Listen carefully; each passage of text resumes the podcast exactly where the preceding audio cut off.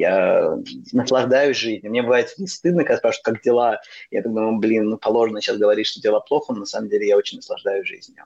Я никогда не чувствовал, что мне так вот комфортно выходить на улицу, каждый день делать то, что я делаю, и вообще чувствовать, что я живу очень-очень хорошо. Я думаю, что я в целом, к сожалению, расстался с какими-то своими иллюзиями о том, какой я. Я думал, что я лучше. Мне кажется, мы все бесконечно задаем этот вопрос, зачем нам, за что. Очевидно, за то, за то, что мы жили, радовались и игнорировали и не думали, что за нами когда-нибудь придут.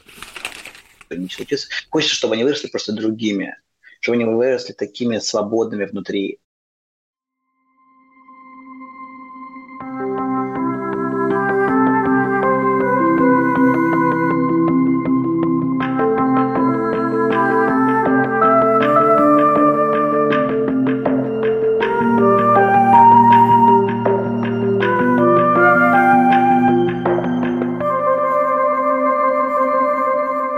начнем. Мне кажется, мы каждый раз с Олей забываем представиться, но меня зовут Аня Варакина, а Оля Бастрон зовут Оля Бастрон. И мы обсуждали наш опыт иммиграции и подумали, что хотим слышать больше таких историй. А, не людей, которых было много возможностей или там более расширенные возможности уехать и доступ к некоторым микрофонам, а вот обычных людей нашего поколения, нашей волны иммиграции, которые уехали через день после начала войны или через три месяца или через год, и вот э, обсудить с ними, поговорить, как они это все переживают, проживают, как они все это видят. А, вот, мы задумали такой подкаст, вспоминая прекрасную, ну, не знаю, меня, по крайней мере, очень теплые воспоминания. Советский мультфильм про девочку, кажется, Женю, которая пошла с баранками. Я уверена, что эта девочка Женя ADHD не диагностированная. А, но это же подробности. Вот, и мы очень рады, что ты к нам присоединился, и сейчас мы спросим тебя обо всем. Так интересно, что для тебя в первую очередь про девочку Женю это мультик, а не книжка. То есть вот книжка, почему-то, да, есть и книжка. В каждой, в каждой библиотеке лежала всегда, везде. Вот, да, да, кстати, книжка я тоже помню, она еще была так вырезана наверху, она была не, не квадратная, у нее была такая арочка. Лепестки, собственно, эти, да. Вот, да, да.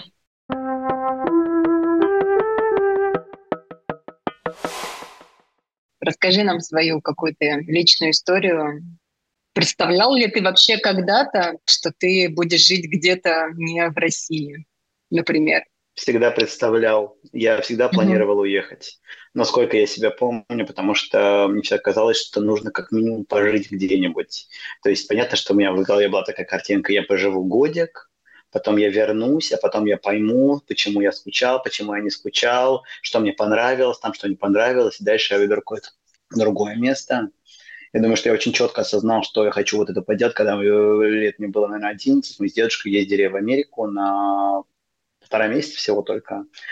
У меня там живут куча родственников. Я ездил вдвоем с дедушкой, собственно, навещать этих родственников. То есть мы там были немножко в Нью-Йорке, потом мы долго достаточно жили в Бостоне, потом ездили к моей двоюродной бабушке, к дедушке, собственно, сестре в Лос-Анджелес. Еще там в Сан-Франциско тоже ездили с э, его какими-то дедушкиными коллегами, он был э, геофизик. Там жили какие-то его коллеги, и вот мы к ним тоже ездили. Такой типичный туризм по-русски, знаете, когда все живут только у родственников или у друзей. Вот. Но это было офигенно, потому что я очень много увидел, как по-другому живут люди вот в Штатах если до этого это у меня было представление об Америке, там, условно, по фильму «Один дома», то, оказывается, она другая была, но много увидел того, что я и, в принципе, и ожидал, и это было шикарно.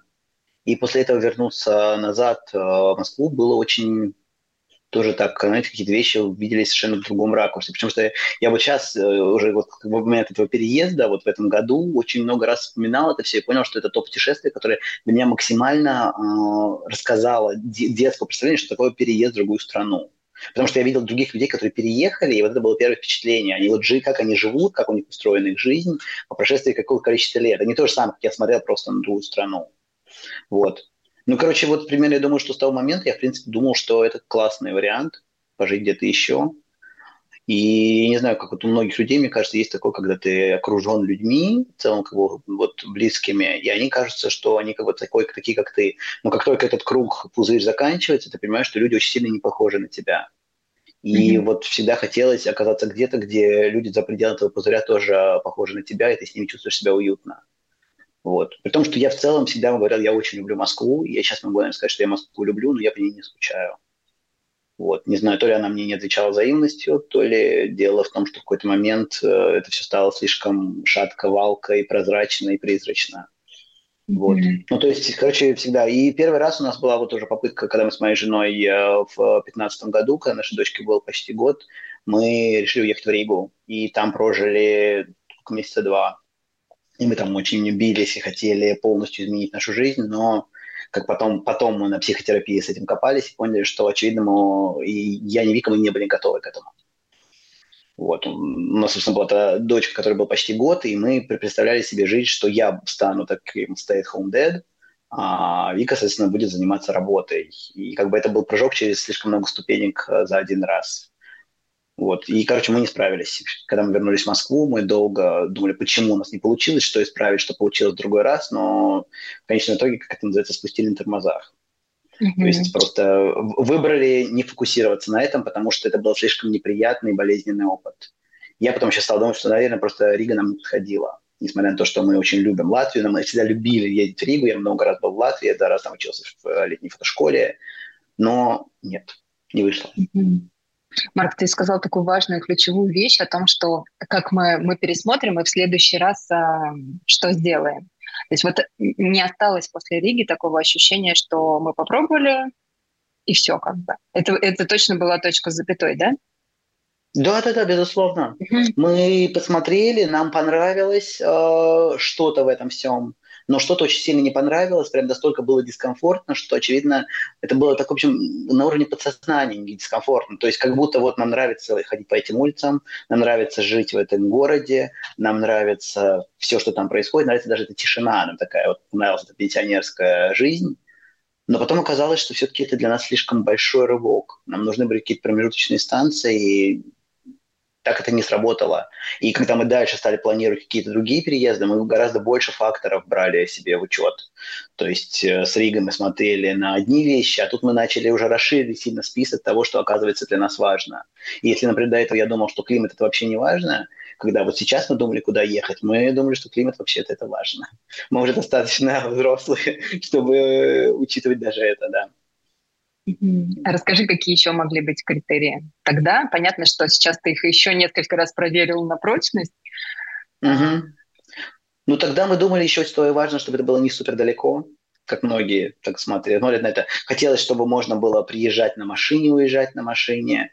Хотелось, конечно же, чтобы это была Европа. Хотелось, чтобы достаточно много людей говорили по-английски. А в Латвии идеально там еще и русский понимают многие, кто постарше молодежь, конечно, говорит по-английски. Ну, короче, а, это казалось страна прекрасная. Ну, понятно, хочется, чтобы экология была хорошая, чтобы демократия была классная, чтобы хороший социальный пакет э, в будущем, после того, как ты их э, пожил и заплатил достаточно налогов. Ну, короче, вот все это представлялось прекрасным там. Нам казалось, что это все вовсе не так прекрасно, если ты иммигрант. Я вот не знаю, честно говоря, столько знакомых сейчас живет в Латвии, и пытаюсь сейчас представить себе их жизнь, и думаю, ну, удивительно, но, очевидно, для каждого есть своя страна или несколько стран. Ну, как вот, mm-hmm. есть страны, которые тебе подходят, а которые не подходят, есть. Вот у нас здесь есть несколько знакомых, кто пожил здесь и уехали, и я таким как внутренним сочувствием смотрю на них, но с другой стороны, ну как бы если тебе не подошло здесь, возможно, подошло в другом месте. Кто-то уехал там в Грузию, кто-то уехал на Бали, и как бы им там хорошо, ну и супер. Мне туда не хочется. Ты говорил про вот эту поездку, когда тебе было 11, да, с дедушкой, э, и как ты впервые увидел э, жизнь людей, которые уже уехали, мигрировали. Вот что ты тогда про это подумал, и как ты сейчас свой опыт с этим соотносишь? Знаешь, так интересно, я смотрел на эту жизнь вот моих американских родственников, а там, значит, вот были как бы мой троюродный дядя, который программист, у него жена программистка, и у них двое детей было, и у них был дом, у них был подвал размером с этот же дом под Бостоном в очень прикольном пригороде, там район, сейчас, по называется Ньютон-центр. И они в какой-то момент купили такой специальный пикап, чтобы возить яхту, чтобы ездить на море. То есть уровень их жизни был запредельно абсолютно невозможен для вот, представить даже, даже для богатых людей. То есть на тот момент это был какой-то там 96-й год, ну как бы я даже не знаю понятие новый русский, тогда даже вот у меня, например, фантазия не простиралась настолько, насколько вот они, а потому что они, естественно, работали там по бешеным количеству часов в неделю, это было, что там всю неделю с детьми там кто-то, выходные они очень жестко проводят время с детьми, тоже по таймингу, это, это, это, это, все. Вот. И там еще, значит, моя тетя, которая была значительно скромнее, она преподавала в Гарварде. Вот. И в Лос-Анджелесе наши родственники, там тоже как бы он преподавал в UCLA, и ее жена, она уже, мне кажется, не работала, она была такая, вот, собственно, девушкина сестра такая, как бы поэтесса, и что-то еще такая, она арте была. В общем, я вот смотрел на всех этих людей и думал, как удивительно, что вот люди, которые в России занимаются чем-то же насколько они по-другому живут, насколько меньше возможностей, насколько меньше просто фантазии может выбрать. И через кучу времени после этого я читал как раз э, в ЖЖ анализ какой-то американки, которая комментировала свое представление о том, как она увидела Россию в фильме «Москва слезам не верит». И как она говорит, вот директор завода спит в шкафу, и, значит, там вот у него квартира описана, и я стал смотреть вот этими глазами, вот примерно как а, наоборот, как я видел своими глазами эту американскую жизнь моих американских родственников. А тут, как американец, наоборот, видит вот жизнь российской элиты. Ну и как бы вот э, я не говорю, что мне не нравится, как живет э, там люди живут в России, этот уровень жизни, хотя безусловно он низкий, безусловно. Но тут вопрос просто о том, как уже зашита в нас неспособность мыслить шире и просто неспособность построить другую жизнь. То есть я понимаю, что условно как сейчас, вот даже вот, я знаю, как Оля, например, жила за городом, вот в этом месте классном, около, ну, понятно, там ясно.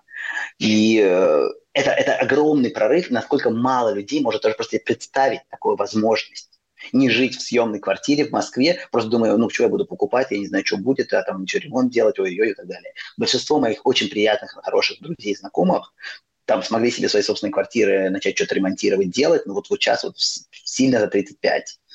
Ну, как бы, а до этого все жили неуютно. Неуютно жили, объективно. И вот э, то, что я тогда видел, это как раз мне осталось в голове, что а, можно по-другому вообще. Вот. Ну, как бы это осталось в голове, как вот чего бы я хотел однажды, когда-то далеко, когда я вырасту. Вот. Mm-hmm. Mm-hmm.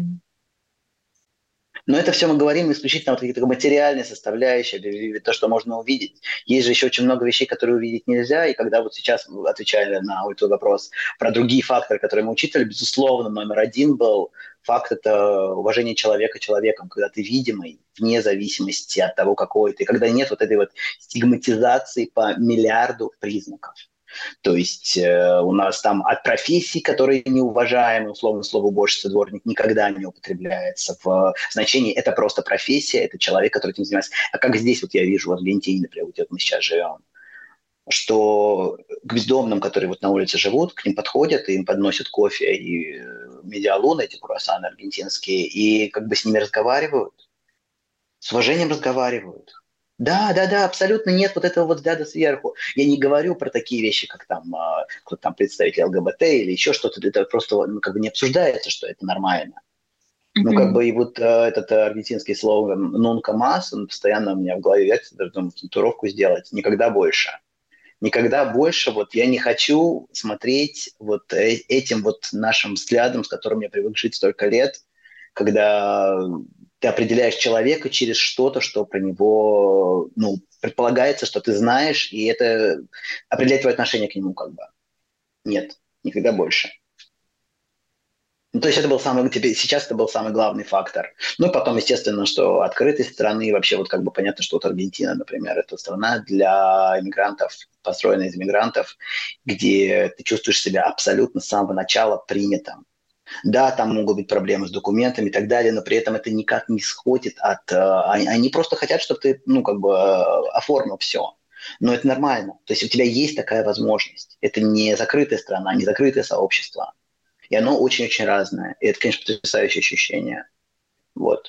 Ну, понятно, что какие-то базовые вещи для комфорта очень важны. Хочется иметь возможность работать, хочется иметь возможность э, знакомиться, общаться, говорить на каком-то языке, который не супер сложно учить, типа китайский, я не стал учить, например. Я думаю, что просто не смог бы. А испанский как бы язык э, такой в пределах возможностей. То есть, понятное дело, что я по-прежнему не могу обсудить все, что угодно, но на уровне объясниться и там поболтать, как дела, это все без проблем.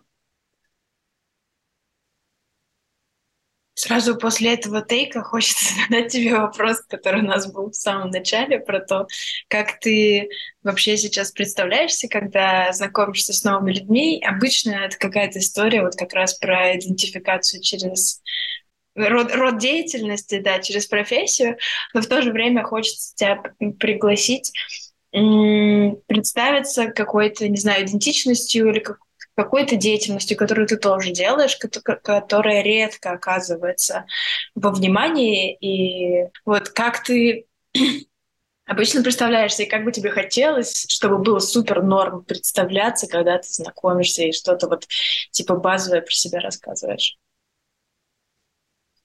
Конечно, вопрос. Я его сколько раз перечитывал сейчас, пока ждал эфира. Думаю, как раз, что это то самое, что очень сложно. Когда давно я проходил курс у Оли Полищук «Как перепридумать себя». Знаете, такой курс, наверное. Вот. И там буквально одно из первых было сказано, что вот э, как представляться, если не упоминать профессию. Что mm-hmm. мы все привыкли так делать. И, конечно, я сразу себе что представил вот здесь, ну, я здесь с кем в Аргентине знакомлюсь, чтобы это были аргентинцы, а не русские, только с родителями в школе. Поэтому обычно я папа Ханны. Папа Иосифа. Хотя на самом деле это, конечно, тоже не моя идентичность, но это одно из моих, как бы, одна из моих характеристик, безусловно. Я вообще как бы включенный родитель, это тоже моя характеристика. Ну, понятно, что в каких-то моментах я могу сказать, там, вот я там представитель ЛГБТ, каких-то моментах я, правда, считаю важным сказать, э, что я занимаюсь э, визуальным искусством, хотя я им не занимаюсь. Но я понимаю, что в определенных кругах можно так сказать для людей, которые как бы не, не, не, не в теме, даже или наоборот в теме, потому что я в какой-то мере хотел бы себя видеть таким, и я так думаю, когда я вырасту, вот я этим всем займусь. То есть у меня есть масса идей на эту тему, которые записаны в специальную книжечку, книжечка очень толстая. А, вот. Но не знаю, я раньше очень много чем занимался, но с момента, как у меня появились дети, я реально очень сильно сфокусировался на этом. И получается, что как бы я кучу своих э, вот этих вот идентичностей отложил в такой ящичек специальный. То есть, типа, я 10 лет катался на сноуборде, и когда-то мне казалось, что это супер важно. Я даже думал в какой-то момент, что я хотел бы заниматься чем-то связанным с этим. Там, типа, в горах жить, я даже не знаю, там снимать видео такие экстремальные. Хотя сейчас кажется так смешно, потому что в этом, ну, как бы, этим можно заниматься только как дополнительное блюдо, знаете, как по-английски dish, не как основное. Ну вот. Ну, короче, я фотограф, наверное, это все-таки главная моя характеристика. Я представляюсь всегда так. Хотя в голове бывает, что проносит. Я думаю, что это очень сильно зависит от того, с кем ты разговариваешь, да, то есть если у вас общее какое-то поле э, определенного рода, то вы об этом начинаете говорить, и это становится главным. Я сегодня знакомился как раз э, с девчонкой очень приятной, которая здесь сделала группу фотографий как раз. И как она сходу начала со мной знакомиться, у меня было ощущение, что это было такое, знаете, как, как, как вот спид-дейтинг, э, когда ты сходу начинаешь все-все о себе рассказывать, и в какой-то момент я понял, что я уже как бы уже знаю о ней очень много. Я говорю всего пять минут. Потому что мы много-много общались уже в интернете. Но в жизни это происходит сразу по-другому. Ну вот я подумал, что я так не могу. Я не могу сходу перечислять все свои характеристики и чувствовать, что я сказал все, что важно. Ну нет, но я очень люблю Гарри Поттера. Это, например, тоже как бы можно обо мне сказать. У меня татуировка есть по Гарри Поттеру, и как бы это большая часть э, какого-то такого самоощущения, что я хотел бы чуть больше видеть э, смыслов даже в каких-то детских книжках. И чтобы другие тоже это использовали в жизни. Очень люблю вот э, встречаться с людьми, которые тоже на, на одном в этом со мной языке говорят. Не знаю, что еще про это все сказать. А, в общем, точка. Как э, почитательница тоже Гарри Поттера очень, очень мне это отзывается. Как какая-то, да, очень такая архетипичная уже история, мне кажется, нашего поколения. А, вот ты упомянула про фотографию, что ты все равно э, там представляешься, что ты фотограф, это важная часть. А что вообще для тебя фотография? Ну, слушай, во-первых, это просто моя работа. Это самая базовая вещь. А как любой мигрант, я, естественно, ну, как бы, скажем так, больше, чем на 50% думал, что мне придется попрощаться с этим. Но mm-hmm. очень сильно надеялся, что смогу как-то найти лазейки какие-то, но я как бы мало верил в это. То есть я начал в Москве в какой-то момент, вот э, когда, ты, когда еще был коронавирус, и было непонятно, как работать вообще, особенно для тех, кто работает неудаленно, то есть я. А, начал изучать и питон, и вот стал думать, все, пойду наконец-то вот этим. Ну, как бы я слишком тупой оказался. То есть я рассчитывал, что я умнее. У меня папа был программистом, в общем, э, занимался маками, и я всегда считал, что как бы, если что, я тоже справлюсь. Это не так, я не справлюсь. Вот, понятно, что есть какие-то близкие тоже IT-профессии, но как бы я подумал так, в крайнем случае я буду там каким-нибудь заниматься, да, анализ данных или что-нибудь такое изучать, что не требует таких мозгов сильно, как программирование, ну, не знаю. Вот, а фотография меня очень привлекает. Я знаю, что у меня есть э, способность снимать неплохо. И если найти людей, которым, в принципе, нужна, а, нужна такого типа, точнее, нужны мои услуги, наверное, как бы, то я справлюсь во многом. Mm-hmm. Но понятное дело, что я никогда заранее ни по какую страну, пока не, не окажешься в ней, ты просто не узнаешь, да, что здесь, на что здесь спрос. И, собственно, я здесь открыл это, что аргентинцы практически, ну, например, вот там, традиции семейных съемок здесь нет вообще.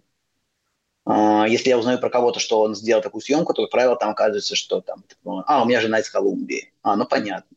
Вот, но сейчас здесь понятно, что куча русских, которые ко мне обращаются, и это меня как-то греет. Но я так понимаю, что если я хочу продвигаться среди аргентинцев, а я хочу и не хочу жить в каком-то условном русском бабле, Брайтон-Бич, вот это все, uh-huh. Uh-huh. мне нужно очень сильно прокачивать испанский язык, и мне нужно, в принципе, создавать вот это вот пространство, где будет вот эта фотография такого плана, люди осознают ее ценность. Ну, как бы вот это, наверное, какая-то у меня такая идея есть. И, конечно, есть изначально два подхода. С одной стороны, ой, тут все ходят босиком, значит, мы не продадим обуви, или ой, здесь все ходят босиком, значит, э, э, вон сколько, какой большой рынок. Ну, как бы, то есть, с одной стороны это, с другой стороны, просто нужно разные типы способностей, мне кажется, да, чтобы mm-hmm. э, открыть кафе в том месте, где их уже 500, или открыть кафе в том месте, где их нет ни одного. Mm-hmm. Как тебе в этом состоянии сейчас? Ну, так, немножко... Э, я фрилансер всю жизнь. То есть я привык к этому ощущению, я не знаю, что будет завтра, я не знаю, придут ли заказы, но я на что-то там рассчитываю, как-то стараюсь. Ну вот, э, не знаю, пока все классно, меня все устраивает. То есть понятно, что моя продуктивность несравнима меньше, чем в Москве, мои доходы в три раза меньше, чем в Москве, но то, что я получаю за это, это все того стоит я наслаждаюсь жизнью. Мне бывает не стыдно, когда спрашивают, как дела. Я думаю, блин, ну положено сейчас говорить, что дела плохо, но на самом деле я очень наслаждаюсь жизнью. Я никогда не чувствовал, что мне так вот комфортно выходить на улицу, каждый день делать то, что я делаю, и вообще чувствовать, что я живу очень-очень хорошо. А расскажи, пожалуйста, вот вообще про ощущения от города. Ну, то есть мне кажется, что это в большей степени еще связано с тем, какой сам по себе Буэнос-Айрес, какая сама по себе Аргентина. И как будто бы, знаешь, вот издалека кажется, что это какое-то сочетание нужного времени с нужным местом. И вот прямо сейчас э, что-то что именно в этом городе происходит такое с людьми, которые туда приезжают, и массово туда приезжают сейчас. Это потрясающе хорошо. Это очень классный город. Я много путешествовал, и я никогда нигде не чувствовал, что мне вот так хочется остаться. И раньше, знаете, вот смотрел на самолет в небе практически всегда и думал, вот бы лететь куда-нибудь. Ну вот сейчас прям. А вот я сейчас смотрю на самолет и думаю, никуда не хочу лететь. Как хорошо, что у меня нет билетов ни на какой самолет, и я не должен отсюда улетать. Я mm-hmm. не хочу улетать отсюда. Я хочу вот здесь жить. И какое счастье, что я здесь живу прямо сейчас. Сейчас здесь такая красивая золотая осень. Очень приятная погода. Я хочу здесь быть, и мне очень все здесь нравится. Здесь очень много зелени, здесь э, архитектура, как в Париже, город похож на Нью-Йорк, все стоит достаточно недорого, офигительно вкусная еда, люди очень-очень красивые, я уж не говорю, какие они хорошие, добрые, но они красивые. То есть идешь по улице, просто вот визуальное наслаждение. Какие неприятности, вот я прям вчера вот эм, как раз э, с ребятами обсуждали, какие минусы здесь, их сложно нащупать. То есть, понятное дело, что тут э, адские вещи происходят с инфляцией, но для всех, кто зарабатывает в долларах или там даже в рублях, пока что как-то все выносимо. Вот, пока ты не получаешь зарплату в песо. Но здесь все цены постоянно скачут, и, и зарплаты также точно растут, и цены, и даже оплата школы каждый месяц разная, потому что вот мы приехали, был курс за 1 э, доллар 290 песо, а сейчас 480 песо за доллар. То есть получается... Напомни, когда вы приехали, почти... сколько месяцев назад? В сентябре приехали. Да, 11 сентября мы сюда прилетели. До этого мы полгода были в Непале, и тоже поэтому, конечно, у нас такое было сознание, очень-очень очищенное уже от России. Совсем-совсем другой взгляд был. И я понимаю, что если мы прилетели прямо из России, наверняка бы все видели бы по-другому. А так самое большое было впечатление, конечно, сколько здесь цивилизации. Это было огромное впечатление. Просто как будто мы через века перепрыгнули. При том, что я э, очень полюбил Непал, был там очень хорошо, но вот я не уверен, что я смог бы там жить именно вот из-за этого. То есть это был офигительный ретрит.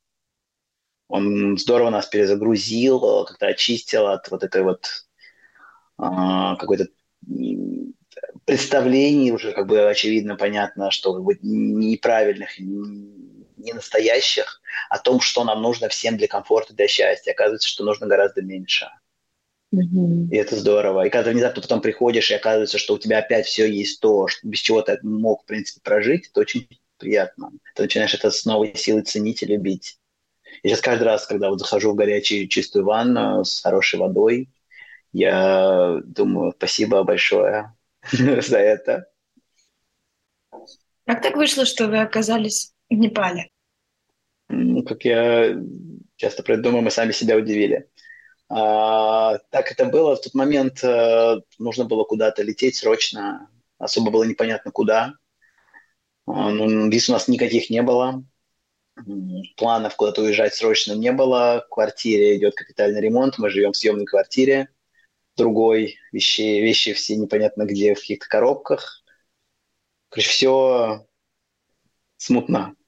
Вот. И буквально 20, наверное, 6 или 27 числа мне моя очень старая приятельница Женя Голомус пишет, а мы вот типа в Непал едем.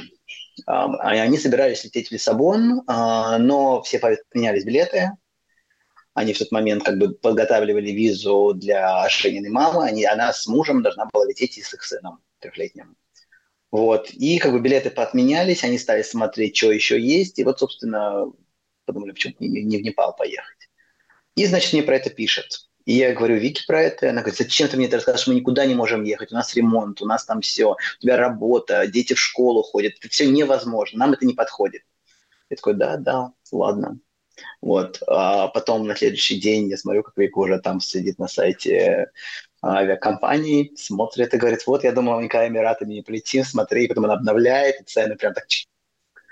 И, типа, на следующий день на утром купила билеты, а, ну, как бы вот все это как глаза боятся, руки делать. Был такой, потому что я был абсолютно нефункциональный, я ничего не мог делать. То есть я ходил каждый день на съемки, которые у меня были заранее запланированы, но я просто не понимал, зачем я это делаю. То есть это было абсолютно механическое такое производство фотографий. И я приходил домой и просто их разбирал, потому что я ничего больше другой делать не мог. Это было супер примитивное дело, которое я был способен производить. А Вика в это время как бы собрала все наши вещи, все переместилось, договорилась с хозяйкой, что мы съезжаем, там а, договорился с своими родителями, мы сходили сделать доверенность, еще что-то такое, и просто раз, и все, и улетели. Я даже как-то не понял, как это произошло. То есть я что-то механически тоже в этом всем участвовал, но я не был способен ни на какие принятия решений. Вот так мне повезло, что у меня есть Вика. Не знаю, где бы я сейчас была. Мне кажется, это была сейчас идеальная просто метафора э, взаимоотношений в семье. Ты что-то говоришь тебе в ответ, нет, мы не можем, это нам не подходит, и через три дня э, уже билет. Да, это, это происходить начинает, так и было, ровно. И мы много смеялись об этом потом, мы как бы, ну, вот. вот.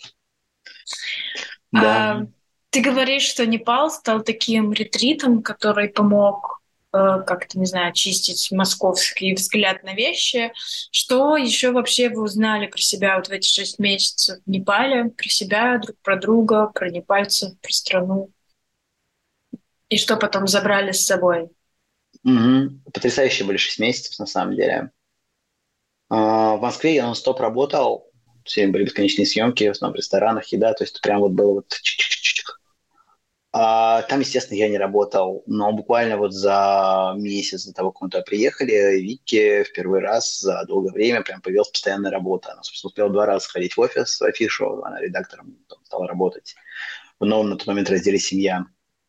Вот. И, соответственно, когда мы приехали в Непал, у нас была та самая картинка, которую мы себе рисовали в э, Латвии. Вика работает, а я с детьми. Ну, дети, естественно, уже другого возраста, их двое, и мы вообще в другой реальности, в таком как бы вот природе глобально. Uh-huh. То есть, да, Покара это город, это второй по размеру город, но он, конечно, маленький. И это такой город вокруг озера, то есть вокруг, вокруг горы, джунгли, люди живут в целом очень э, просто и как бы вот в такой вот связке с этой вот природой вокруг. В основном все туристы, которые туда приезжают, их приезжает достаточно много, то есть э, там была большая-большая пауза на ковид, естественно. Но сейчас там как раз все начало снова шевелиться, и все приезжают исключительно, чтобы подниматься в эти треки, кольцо Анапурны и так далее. Вот. И я практически просто был все время с детьми, и погруженный в себя. И через какое-то время я внезапно понял, что я как-то возвращаю себе какую-то свою способность вообще понимать, чего я хочу. Хотя мне потребовалось очень много времени, мне очень помогло, что я начал в какой-то момент э, вести блог, просто чтобы куда-то что-то сливать, какие-то свои мысли. И внезапно понял, что пока я для себя это хотя бы вслух не сформулирую, это все минует какие-то слова, это все на уровне ощущений, и, конечно, очень мимолетно.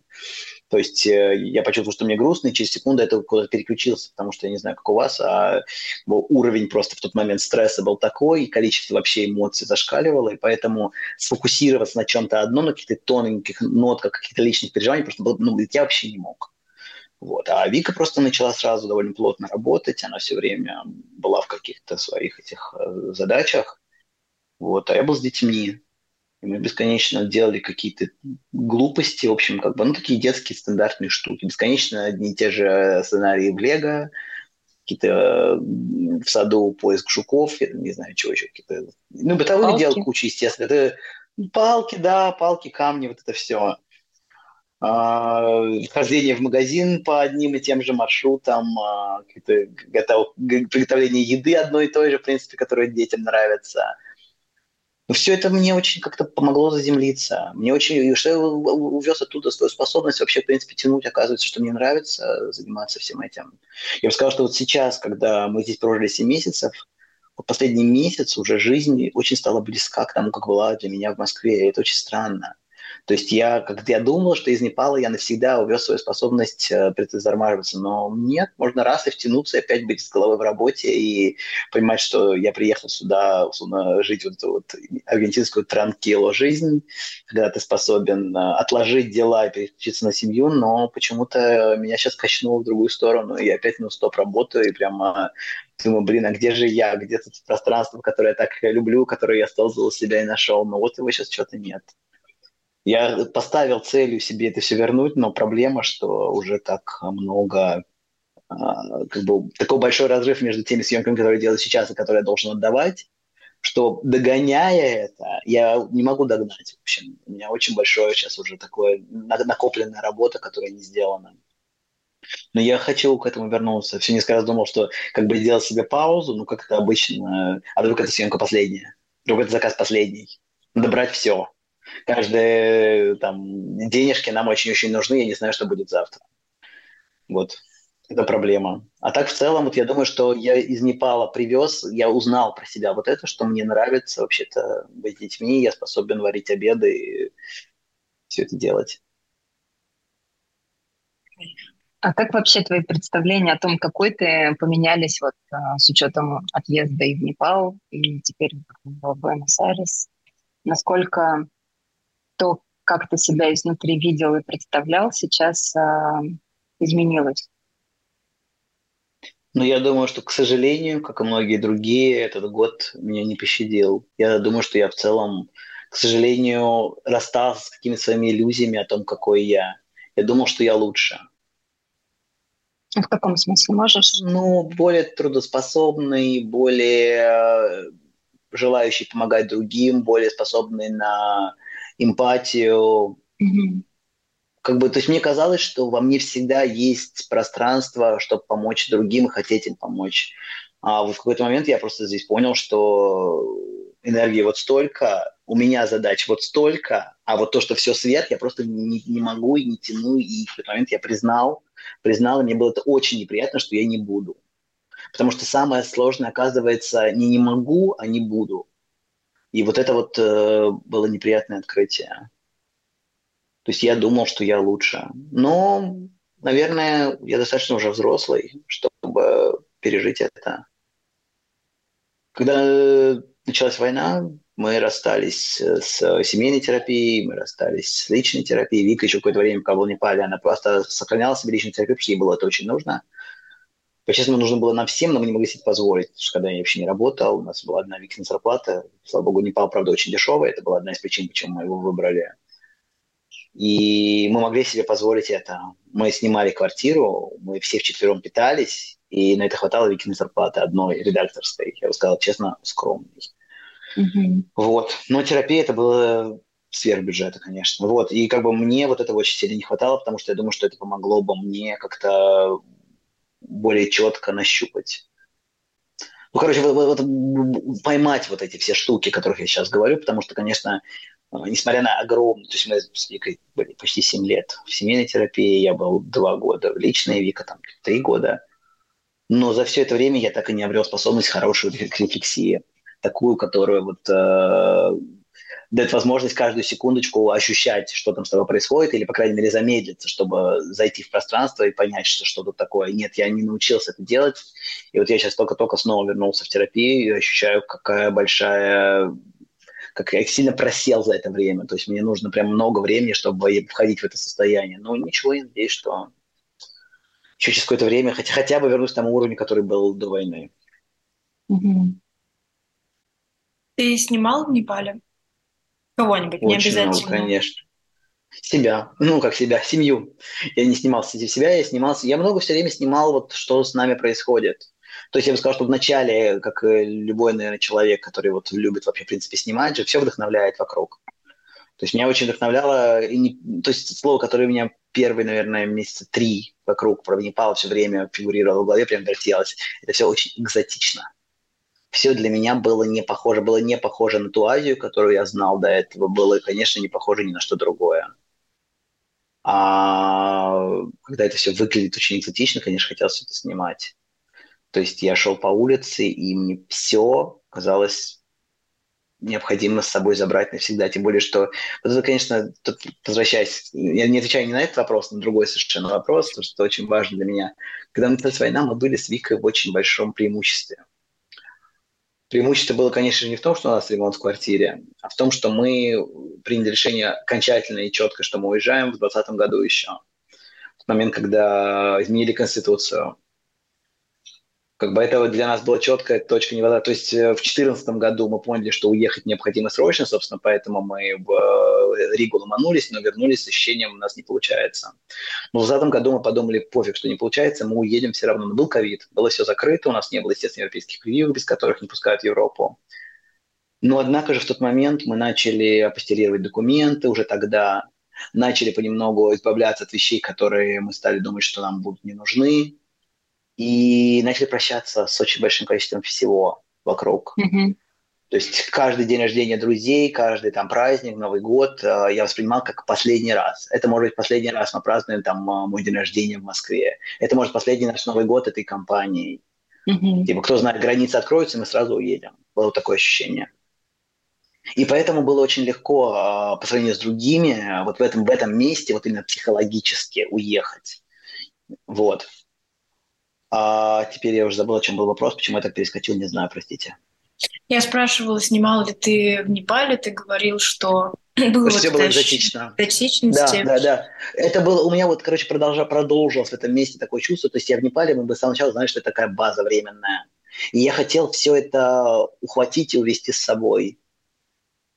Причем вот даже как-то не людей, потому что я знаю, что бесконечно эти фотки из Непала есть, э, сидят вот э, какие-то представители э, какие-то шерпы, вот эти все вот э, разные племена, там же множество племен живет в своей традиционной одежде, вот они вот все сидят на фоне своих маленьких таких домиков прикольных, и вот эти вот такие вот фотографии часто везде можно встретить.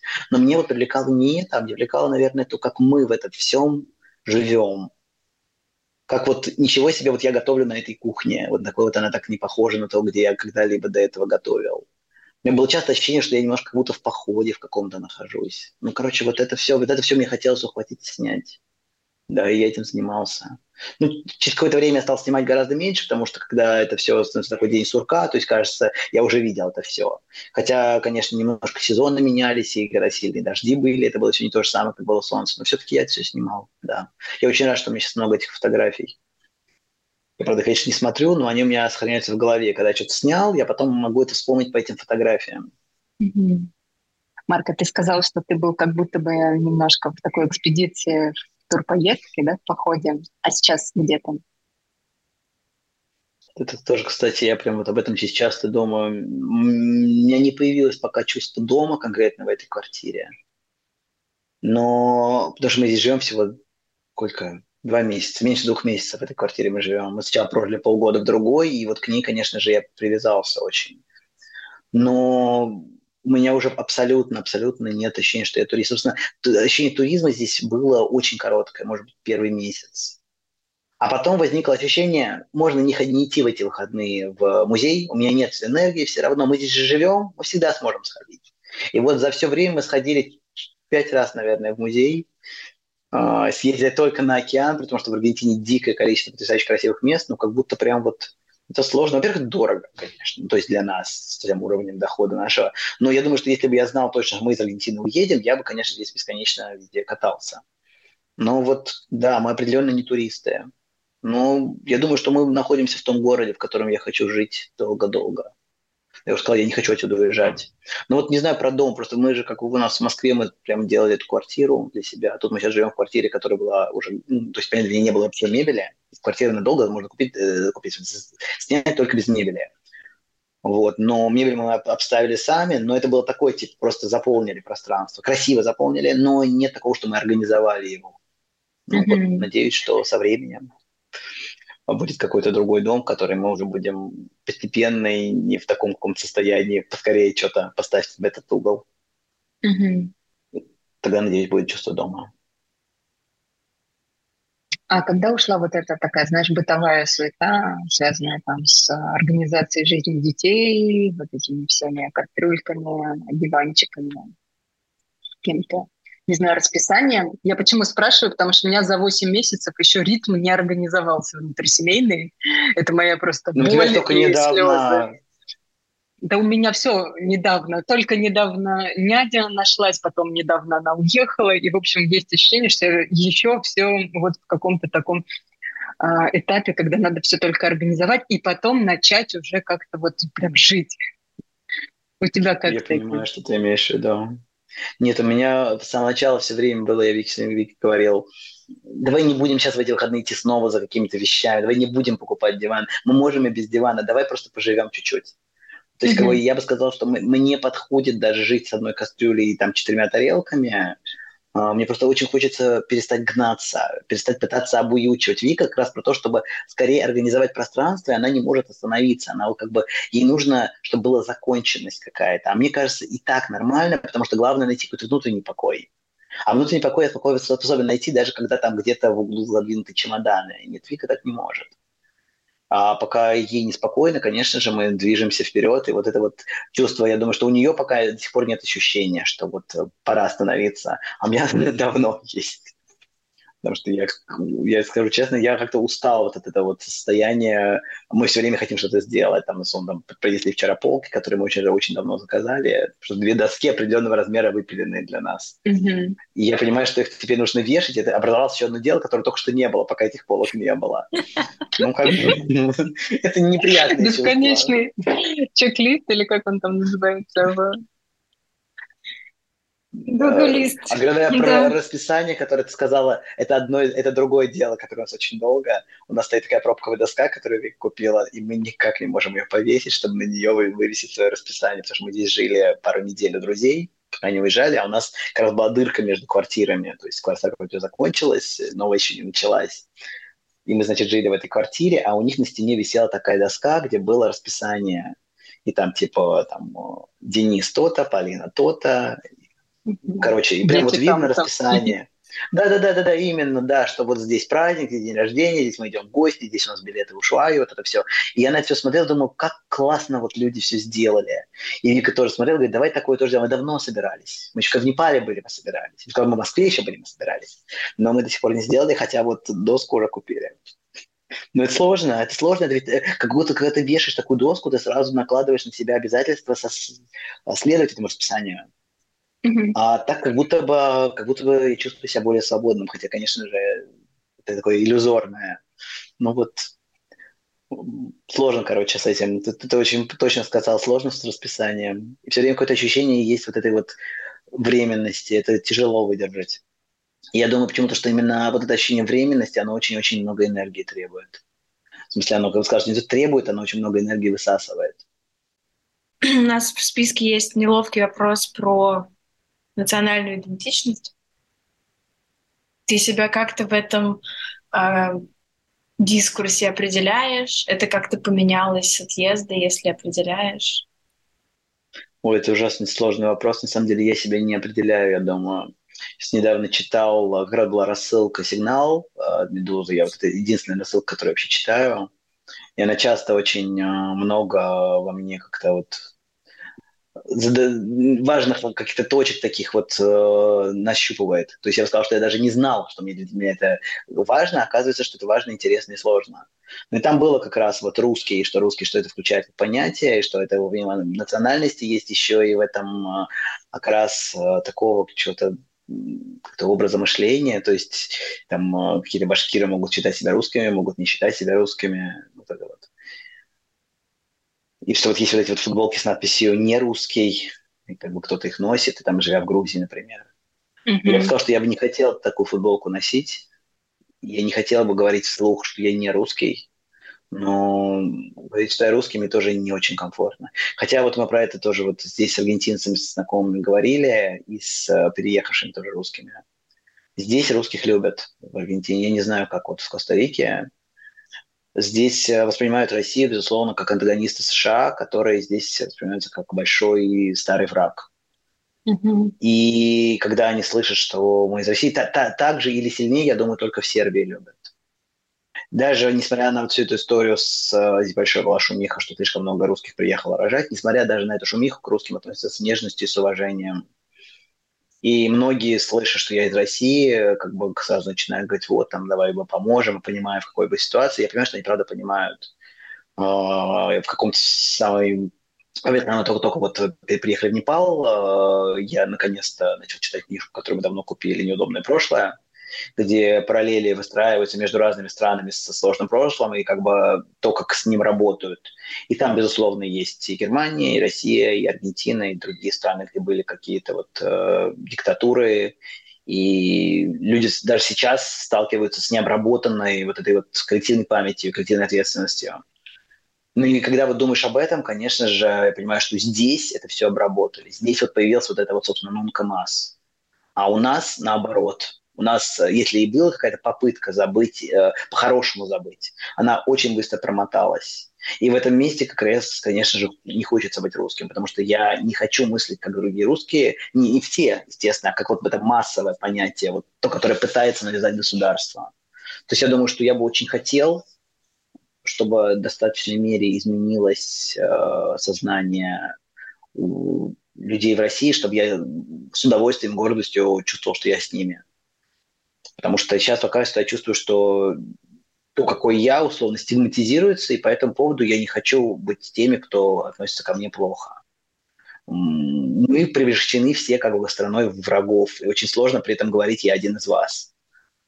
Хотя, опять же, возвращаясь к тому, как здесь в Аргентине, э, помимо того, что здесь любят русских, то сообщество, которое здесь формировалось, вызывает гордость. То есть то, какие здесь русские, я бы сказал, что такого качественного круга общения у меня вот, ну, то есть я даже не знаю, не уверен, что у меня даже в Москве такой был. То есть у меня там были очень классные друзья, которых, конечно, мне сильно не хватает, но в целом вот этот вот пузырь, он здесь очень крутой. И я испытываю гордость, что я часть этого пузыря. Но если у нас общая идентичность, мы русские, я не знаю. Хотя мы, безусловно, все из России. И национальность почти у всех русская. Спасибо. Правда, очень сложный всегда вопрос. У меня есть еще такой про людей в твоем кадре. Ты сейчас, я так понимаю, многих иммигрантов э, снимаешь.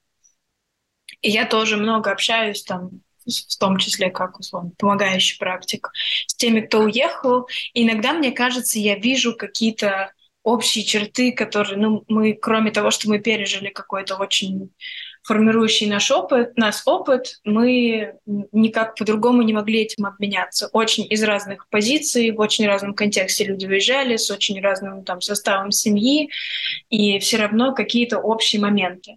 Вот как фотограф, когда тебе заходят люди в кадр, ты можешь, не знаю, что-то такое в них общее увидеть? Или это, ну вот, как в Москве ты снимал, как каждую пару, там, каждого человека? Так, я в Москве не снимал людей почти. Знаешь, я снимал еду. Я снимал еду, и, э, безусловно, общие тенденции про эту еду я замечал. И это не то же самое, что э, люди семейных съемок, и тем более беременных съемок, которыми я здесь занимаюсь, потому что на них есть спрос, я не делал. Здесь э, общее, общее есть, что почти все, кто сюда приехал, заранее не планировали сюда приезжать. Mm-hmm. И э, многие из них приехали с планом остаться на 2-3 месяца и уехать. А в итоге остались на дольше, потому что Аргентина превосходит ожидания, очень сильно превосходит ожидания многих людей.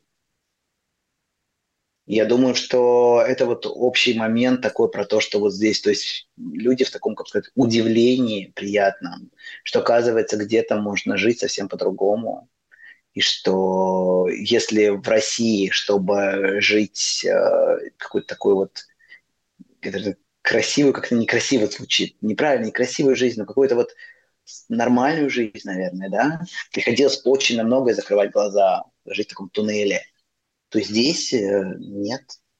То есть здесь э, все может быть в фокусе, оно все клевое. И это вот удивительно. И многие люди вот с такими вот широко раскрытыми глазами здесь, конечно, из русских приехавших. И я понимаю, как удивительно чувствовать, что ну, как бы ты не боишься, и ты принят, и ты ощущаешь себя свободным достаточно. Это вот воздух свободы, он очень удивительный, пьянящий. И здесь помимо, собственно, у меня есть два направления. Здесь вот эти семейные съемки, и я много снимаю ЛГБТ-свадьбы. И вот это вот очень конкретно то, что просто ну, представить себе сложно в России, правильно? Не, не потому, что это запрещено, а потому что просто это нам так приучили к идее, что это невозможно, что я даже вот понимаю, что многие вот из тех, кого я здесь снимаю, они даже и не думали, что они будут жениться когда-либо.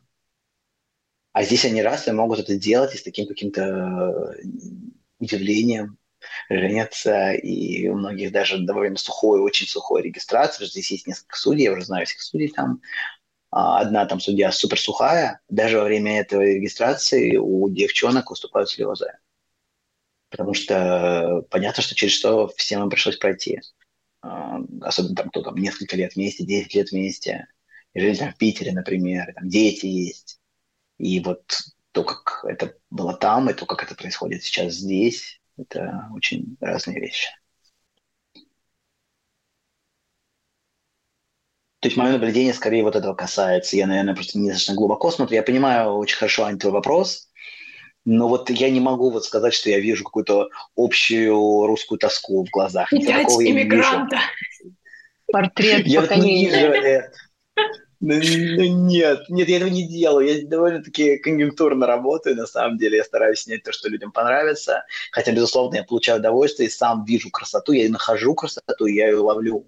То есть я каждый раз, глядя на людей, я пытаюсь найти, что мне понравилось в этих людях, что мне интересно в них увидеть, и на этом фокусируюсь. Вот. Но это не относится к тому, о чем ты спрашиваешь. Марк, сейчас задам такой тоже вопрос, может быть, сложный. А, как ты считаешь, зачем вот конкретно тебе был дан этот опыт а, такого экстренного отъезда, вообще переживания там, военных событий, а, скроллинга этих бесконечных ужасных кадров? То есть вот что тебе как некоторый опыт, который, безусловно, впечатался и нужно будет еще какое-то время проживать, прорабатывать, как ты себе это видишь, э, что конкретно тебе он дал как человеку? Ну, так страшно спросила, так страшно спросила, когда сказала, зачем тебе был дан этот опыт, потому что, мне кажется, мы все бесконечно задаем этот вопрос, зачем нам, за что. Очевидно, за то, за то, что мы жили, э, радовались и игнорировали и не думали, что за нами когда-нибудь придут. За ними приходят, за ними приходят. Ну, там, да, коррупция, ну и что, а я здесь хорошо живу в клевом ресторане, пью свой кофеек и как там это на этих картинках было на классных. Я очень люблю этот мем про... Э, как там это было? Вспомнить. Нет, ну ладно, нет. Помнишь там э, за углом типа задержание, а здесь э, Здесь рестик, там арестик, да. Да-да-да, вот, э, вот это вот та жизнь была, которую я как раз активно вел, бесконечно снимая в этих самых рейстиках.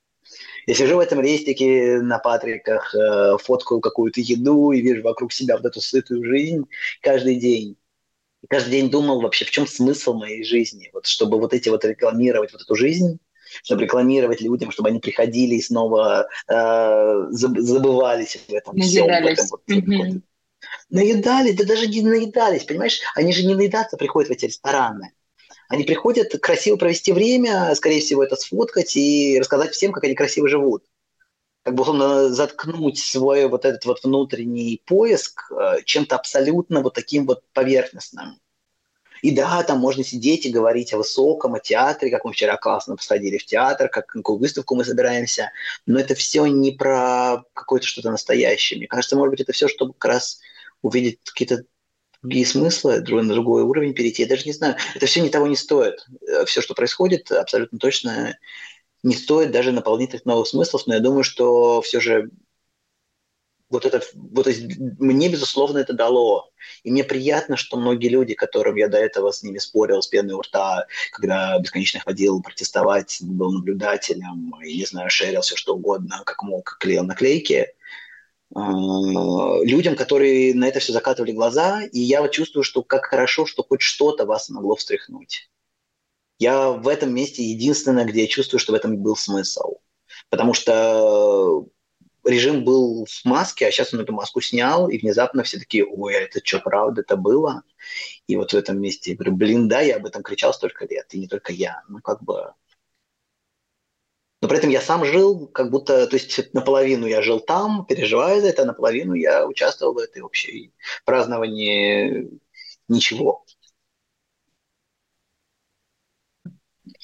У нас есть такой закругляющий вопрос э, про то, как прошло 50 лет, и ты, не знаю, классный модный старичок, окруженный, не знаю, выросшими детьми уж точно, внуками, возможно, возможно, внуками, там, внучатыми племянниками, еще какими-то э, молодыми людьми, которые так или иначе вошли в твою жизнь, и вот они тебя спрашивают, там, дядя Марк, дедушка Марк, расскажи, как все было, и вообще что-нибудь расскажи. А, и у тебя есть возможность, не знаю, что-то им передать очень важное, какое-то твое личное нонкомас чтобы, чтобы это могли быть за слова?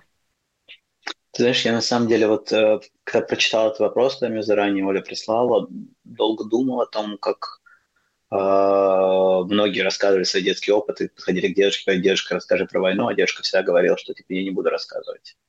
Я тем не хотел бы, чтобы не требовалось говорить о тяжелом с детьми, потому что если с ними всего такого плохого не случится, то не случится. Хочется, чтобы они выросли просто другими, чтобы они выросли такими свободными внутри, а, свободными и, правда, не допускающими. Но тема в том, что поколения сменяются, и то, что сейчас происходит, это происходит отчасти при, при том поколении, которое выросло вот когда мы, или чуть позже, в самый, казалось бы, свободно сытую эпоху. То есть абсолютно не знаю, что нужно будет говорить. Я думаю, что я буду рассказывать через 50 лет. 50 лет я буду слишком старый, уж честно, что-то рассказывать.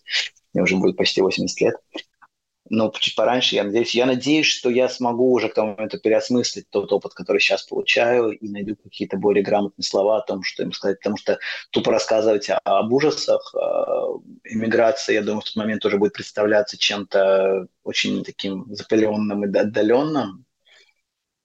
Надеюсь, что я как-то найду какие-то способы им рассказать о том, что хорошее, что хорошее есть и как это здорово и не звучать старым бурчуном, который, знаете, там, ценить то, что есть. С одной стороны, что, мне кажется, очень многие вот эти вот истины, ты пока их слышишь от кого другого, ты их не ощущаешь.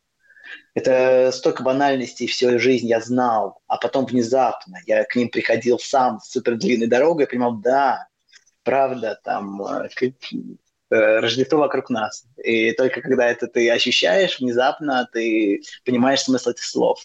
И я знаю, что если я буду детям пересказывать какие-то свои текущие переживания, в лучшем случае они меня вежливо выслушают. А скорее всего, если им станет скучно гораздо раньше, чем я закончу. Вот, поэтому пока не могу ответить четко на этот вопрос, но я, я надеюсь, что у меня будут с ним такие отношения, всех этих маленьких родственников, что они, в принципе, захотят меня слушать.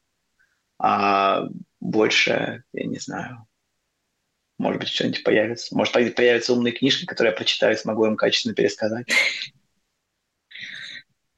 За 50 лет я думаю, что много что появится, но уверена, что Интересные тебе подкасты. без книжек есть что рассказать, да. Нет, видишь, я достаточно поверхностно вот способен описать многие вещи, к сожалению. Это то, что вот я ощущаю как мою неспособность довольно качественно рефлексировать, к сожалению. Я хорошо умею визуально, визуально ловить то, что происходит, то, что можно увидеть глазами. А, это правда, это моя способность. Но вот глубже копать у меня, к счастью, есть Вика. Она мне обычно объясняет суть вещей. Надеюсь, что она сможет мне помочь общаться с моими внуками. А я смогу с важным видом кивать и говорить. Она сказала. Она знает. Дел. Договор. Да, да. Спасибо, мы будем все такие же вместе, и у нас все будет хорошо. Да. Спасибо вам большое, мне было очень приятно и интересно. Спасибо, да, какой-то невероятный разговор прям. Буду переслушивать точно. С вами был подкаст «Лети, лети, лепесток» и его ведущие Аня Варакина и Оля Бастрон. Кроме нас в запуске подкаста участвовали редактор этого выпуска Даша Варакина, дизайнер и арт-директор Саша Загорский и композитор Лена Строганова. Спасибо, что были с нами в этом путешествии. Чтобы поддержать нас, подписывайтесь на наши соцсети. Все ссылки в описании.